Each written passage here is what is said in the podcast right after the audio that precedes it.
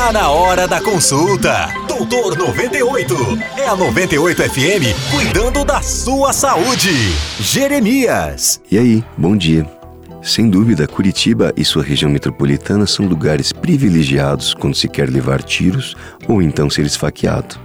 Nossos hospitais registram diariamente um número impressionante de ferimentos por arma de fogo ou por arma branca tráfico de drogas, assaltos, briga por causa de mulher, briga por causa de homem, de vizinho, briga de trânsito, briga por causa de barulho, por causa de bebida. Sempre há um bom motivo para as pessoas tentarem se matar. Nosso paciente de hoje é o Jeremias, mas você pode chamá-lo de Jimmy. O apelido, gentilmente dado pela polícia, se refere a um cara de 23 anos que simplesmente não toma jeito na vida. Pequenos furtos, pequenos assaltos, pequenas maldades. Gente boa, o moço. Dessa vez, ele assaltou uma padaria, levando na fuga a moto de um cliente. Por sorte, uma viatura da polícia passava por perto. Por azar, era uma viatura do BOP. Como Jimmy não tem muita coisa dentro da caixa craniana, logo disparou com a moto pela contramão. O resultado foi levar um sapeco de calibre 9mm na coxa direita. Com o disparo, Jimmy perdeu o controle da motoca e acabou batendo de frente num poste. O que sobrou disso tudo estava agora na minha frente, algemado na maca.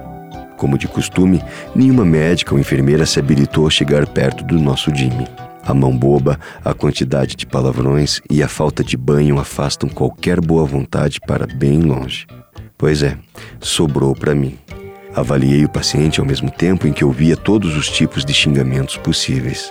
Como o projétil transfixou a coxa sem atingir nenhuma estrutura importante, um curativo simples foi mais do que suficiente. Enquanto vazia o curativo, fui imaginando os motivos para tanta raiva.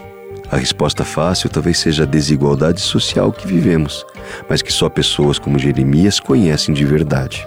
Tudo bem, me perdoa. É uma resposta fácil e idiota que fala tudo, mas que não explica absolutamente nada. Depois de duas horas, Jeremias recebeu alta sendo conduzido com truculência pela polícia. Seria encaminhado para uma delegacia qualquer para então ser liberado logo em seguida. E assim o dia todo, todos os dias. Até a próxima, Jimmy.